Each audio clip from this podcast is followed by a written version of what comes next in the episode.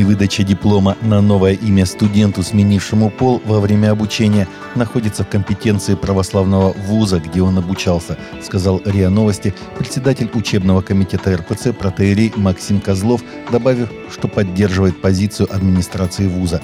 Ранее ряд СМИ и телеграм-каналов сообщили, что в Москве неназванный православный вуз отказался выдать диплом на новое имя студенту, который сменил пол во время обучения – Студент якобы направил жалобу на это в Роспотребнадзор, обратившись также в суд. Это компетенция вуза. Могу лишь сказать, что поддерживаю позицию администрации, сказал Козлов РИА Новости, отвечая на вопрос, действительно ли есть такой конфликт и как он разрешается. В Евангельской церкви прославления город Томск состоялась конференция для женщин «Дающая жизнь». Богослужения прошли с 1 по 3 февраля. В них приняли участие 400 женщин из Москвы, Санкт-Петербурга, Казани, Самары, Краснодара, Новороссийска, Челябинска, Ханты-Мансийска, Омска, Томска, Новосибирска, Барнаула, Красноярска и населенных пунктов Республики Тувы. В этом году конференция называлась «Жемчужина как возрождение женственности». Первый день мы показали театрально-танцевальную постановку, в которой актеры изобразили зарождение жемчужины в раковине. Во второй день показали преображение жемчужины. В последний день мероприятия организаторы вручили участницам брошки в виде жемчужин, рассказала одна из организаторов конференции, секретарь Церкви Прославления Юлия Козлова.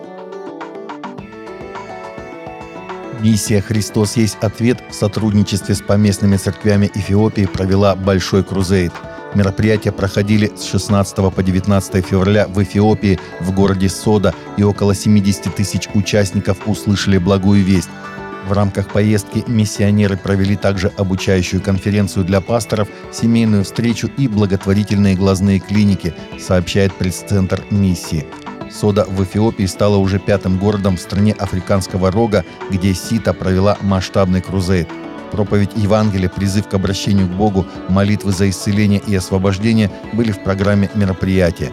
За четыре дня люди принимали Иисуса Христа и свидетельствовали о получении благословения от Бога, лучшее самочувствие и свобода от демонического влияния. Дай Джичао, один из лидеров церкви Завета Раннего Дождя в Ченду, Китай, находится под домашним арестом и постоянным наблюдением с сентября 2022 года. Ему запрещено покидать дом, даже если он хочет вынести мусор или пройти тест на ковид. В ответ на такие меры Дая не стал протестовать или подавать в суд на власти, но с помощью других членов церкви он проявил заботу о молодых охранниках, представленных к нему для круглосуточного наблюдения обеспечив их одеждой и поделившись с ними Евангелием, сообщает голос мучеников Коре. По словам представителя Фоли, когда власти узнали о проявлениях доброты по отношению к охранникам со стороны Дая и членов церкви, они начали переводить этих охранников на другую работу.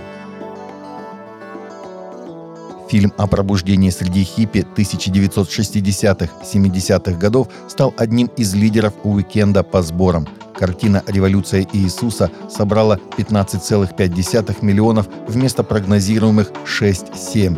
Больше собрал только фильм «Кокаиновый медведь».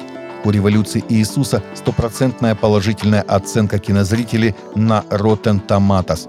Он также получает положительные отзывы от основных критиков на веб-сайте – Деннис Харви из «Вариэте» дал ему свежую оценку и сказал, что это одно из самых привлекательных религиозных развлечений на большом экране за последнее время, отточенное и убедительное, и не слишком проповедническое.